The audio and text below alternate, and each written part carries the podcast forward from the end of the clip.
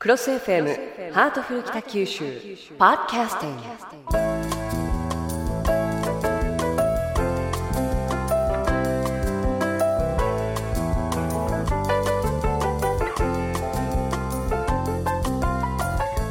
ハートフル北九州今日のテーマは俳句です。今日も市長に目の前にお越しいただいてます。市長今日もよろしくお願いいたします。よろしくお願いします。さて、えー、前々回の若松協定場に続きましてえ今日は2度目のデートになりますね、え北九州市立文学館に来ています。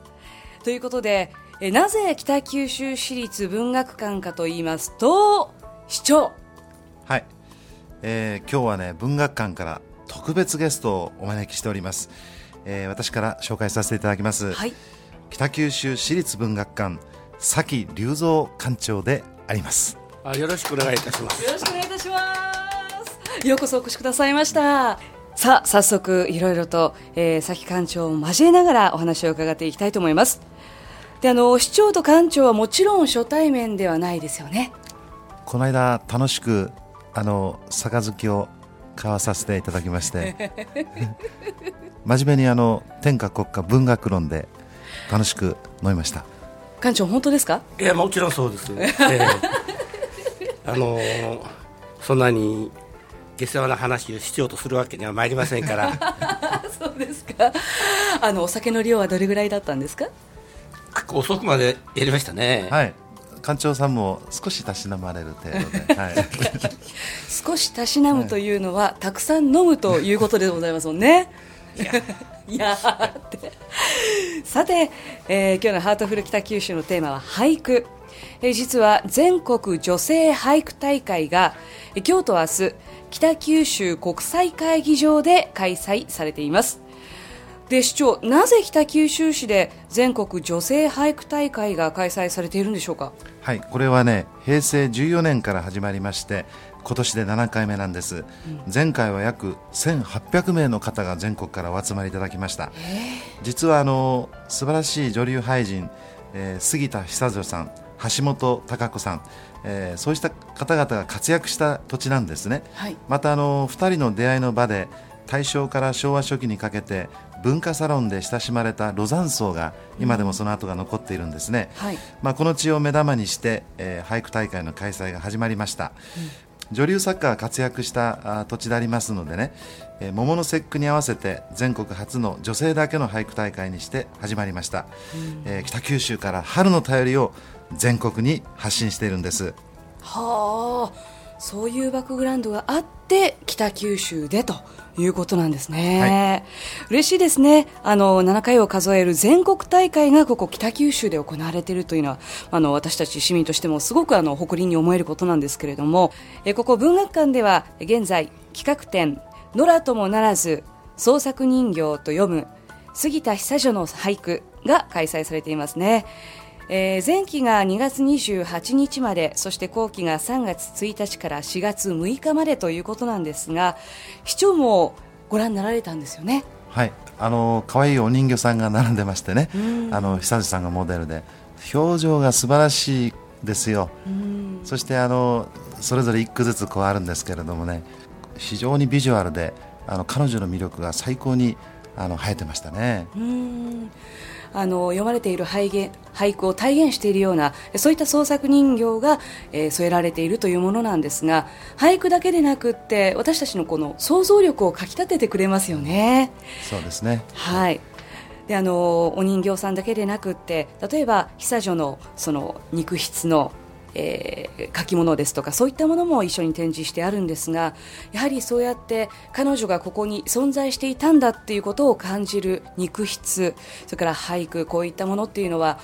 見ているだけですごく感情楽しいですよね。そうですね、はい、まあ、杉田久女という人は大変な才能の人で、うん、まあ、日本の女流俳句の草分けと言ってもいい人ですからね。はい、いや本当にあの私どもはちょっと、えー、これまで杉田久女という人をですね正当に評価していなかった面もあるんですよ。だ文学館がまあきちっと検証していきたいと思っています。うんまあ、の時代の流れによって今改めて、えー、杉田久女の魅力が、えー、見直されていると言っても過言ではないと思うんですが今回のその野良ともならず、えー、この企画展の企画意図見どころ、えー、館長の方から教えていただけますか、えー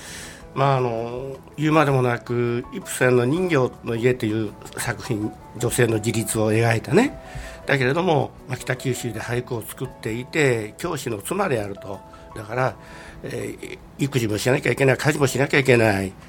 まあ、あの当時は男は旅を履いて、えー、いるわけですからそれをほころびたのをね、旅継ぐや野良ともならず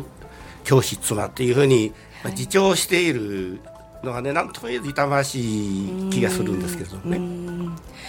あのその頃に比べると今の女性は実にのびのびと もう本当男性をも凌駕するぐらいの勢いで 実にのびのびと私もさせていただいていますけれどもやはりその当時はああいうシーンがあったんだなこういうシーンがあったんだなって、えそういった光景を、まあ、あの今の私たちが見るのも大変勉強になるんじゃないかなと思います。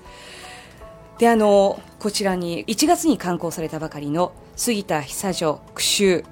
えー、文学館ではこのように文学館文庫として北九州ゆかりの作家などの作品集を刊行されています。でこの第3弾になるのが杉田久女の句集ということになりますけれども、えー、崎館長はこの句集の解説をされてますよね、えー、はい、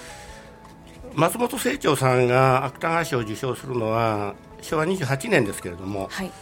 えー、ある小倉日記伝という作品で、うんその3か月後に発表されたのが「菊枕」という、杉田久女をモデルにした小説なんですね、はい、これがちょっとあのまだ杉田久女さんが正当に評価されていない才能は誰しもが認めるんだけれども、うん、卑怯な言動があって、まあ、錯乱して死んでいったっていうふうに噂が意図的に流されていたんですね、うん、それに基づいて清張さんは菊枕をお書きになってるわけ、うん、その直後に、私が NHK のラジオドラマで、はい、松本清張原作「菊枕」を脚色したんですね、はい、だ私も清張さんの原作をそのまま真に受けてそのままラジオドラマにしたという、うん、この反省後悔っていうものがずっと続いておりましてね、それで、まあ、私なんて俳句の世界無縁の人間ですけれどもどうしても解説を書きたいと思って、まあ、書かせてもらいました。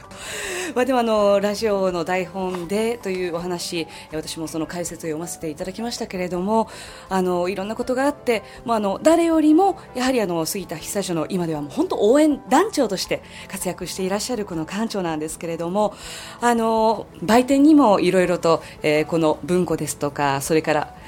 館長が持ってきてくださったこの風呂敷なんですけれどもね、はい。これもまた可愛らしいですよね。あの私が思ったのが先ほど企画で見せていただいたんですが昔の方ってもう本当あの草書でさらさらさらと美しい文字を書かれるんですね。なんかもうこれもアートですよね。そうですね、あの花衣という雑誌をあの杉田久さんは発行なさったんですよね「花衣脱ぐやまつわるひもいろいろ」っていう、まあ、作品それをまあとそれから、えー、はい、これは何ですかね、えー、あまりにも達筆で僕読めませんね。睡蓮あ睡蓮や。睡蓮や。はい、はい、あ僕はこの子。あれ。ちょっと難しい。達筆ですね。ですね。フォトアートですね。本当にアートですね。あの3人で3人が3人ともなんて書いてるか全くちょっとわからない感じが楽しかったですけれども。まあでもあのこういったものを自分の手元に作品として置くというのもいいでしょうし。